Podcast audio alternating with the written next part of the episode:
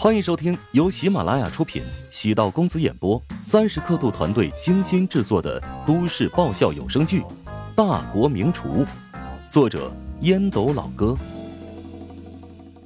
第七百五十二集。陶如雪没想到宋恒德这么狗，还真是出乎意料。宋恒德暗想：我的狗好像是跟你老公学来的。宋叔。您是怀香集团的顶梁柱，没有了我也不能没有你。我知道处理林涛，你心里肯定有怨愤，但是有些事情我逼不得已。我明白，林涛是活该，咎由自取。但他是我的爱徒，我希望他能够体面的离开公司，那样我也能保留最后的一点颜面。宋恒德感觉到陶如雪的情商比想象中要高。绕了好几圈，终于还是回归林涛的问题。陶如雪锁眉沉思许久，轻声道：“宋叔，你也知道，我之前是一个新闻主持人，讨厌社会上的不良之风。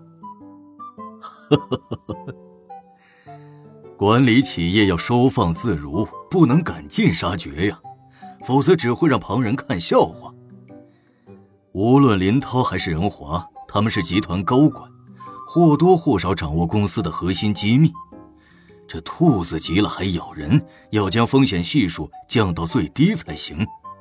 宋叔，既然我来当董事长，管理风格要与之前有变化。我妈对待老员工很讲感情，因此也留下了病根。怀香集团从崛起至今不过十多年而已，想要成为百年企业，必须要铲除集团内部的腐败问题，清理毒瘤，永绝后患。造成的任何损失，我都愿意承担。我希望宋叔，您能成为我最大的助力。宋恒德低估了唐如雪的决心，保持沉默，许久才豁然开朗的笑道：“ 好，董事长，我愿意效犬马之劳。”唐如雪嘴角浮出一抹如释重负的笑容。谢谢李姐。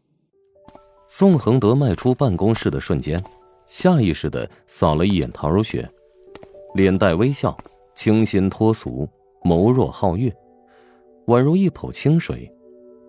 突然觉得自己有些可笑，竟然有过怀疑，将陶如雪误以为是花瓶一样的摆设。陶如雪从小沐浴在浓郁的商业氛围中，即使从未接触过企业管理，但在陶南方的耳濡目染之下。本身就有很好的底蕴，如今专注于从事企业管理，可不是人畜无害、只吃萝卜青菜的小白兔。送走宋恒德，陶如雪坐在座椅上，面沉如水。既然陶南方将这么重要的位置交给自己来做，必须要展现出自己独特的运营方式。对宋恒德和谭震的左膀右臂下手，是兵行险招。也是富贵险中求。等待片刻，手机屏幕闪烁，陶南方打来电话。你的动作很大呀。希望我收回成命吗？我是想告诉你，放手去做。你就不怕我把你多年积攒的老底全部败光？你是我陶南方的女儿，织女莫若母。我岂能不知道你的实力呢？怀香集团交给你，我相信是正确的选择。有了母亲的表态，陶如雪心情一松。最大的支持在于母亲，最大的阻碍也是她。不过，即使母亲不同意她的处理方式，她也得顶住压力前行。她不想让自己被他人认为是傀儡木偶。将手机摆在床头柜上。陶南方揉了揉太阳穴，谭正给他打来电话，吐了一肚子的苦水。陶南方原本打算不理，终究还是放心不下，给谭正安抚了一番。对于一个长期满负荷运作的人而言，突然放松会有诸多不适应。唐如雪此次动作很大，会让怀乡集团内部引起地震，这也是正确之举。从谭震的意思来看。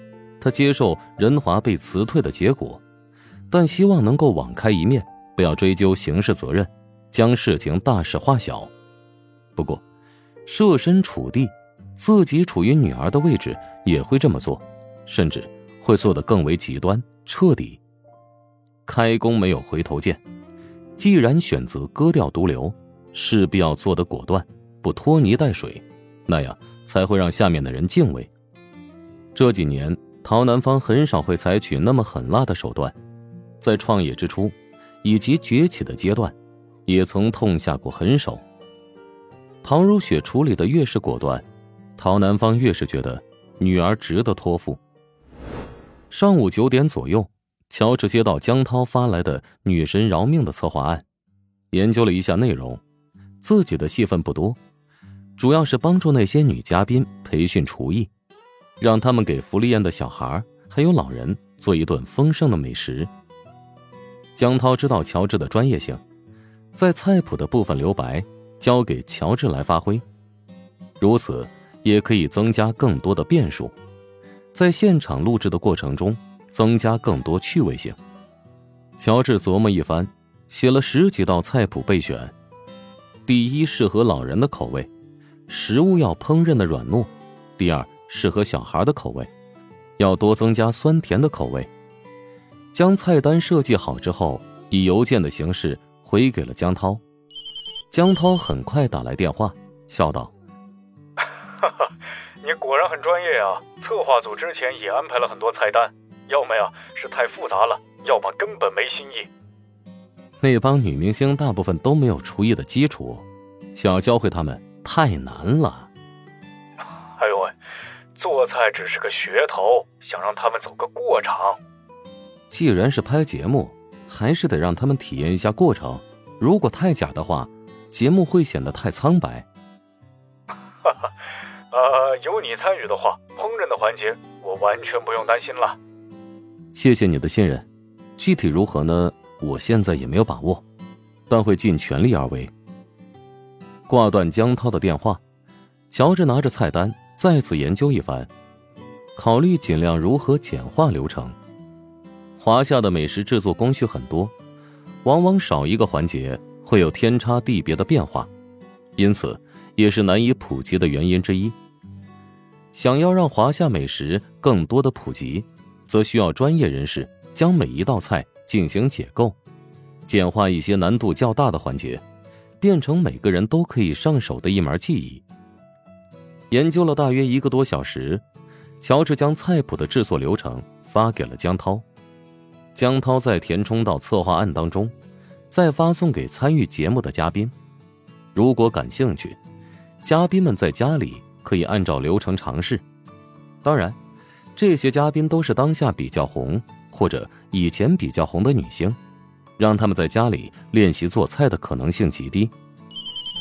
陶如霜打来电话。已经抵达家中。乔治意外，他回来的比史嘉诚还早。嘴上说不担心，其实呢，比谁都担心。要不把妈的病房信息给你，还是我抽时间陪你一起去？你觉得我跟他能在一个空间独处超过五分钟吗？哎，要不让春姨陪你去吧？她晚点会到食堂取午餐，再给妈送过去。你就这么怕陪我去见他？我不是怕你这么早赶回来，想急着见他吗？还是等你吧，我嫌春姨嘴碎。本集播讲完毕，感谢您的收听。如果喜欢本书，请订阅并关注主播。喜马拉雅铁三角将为你带来更多精彩内容。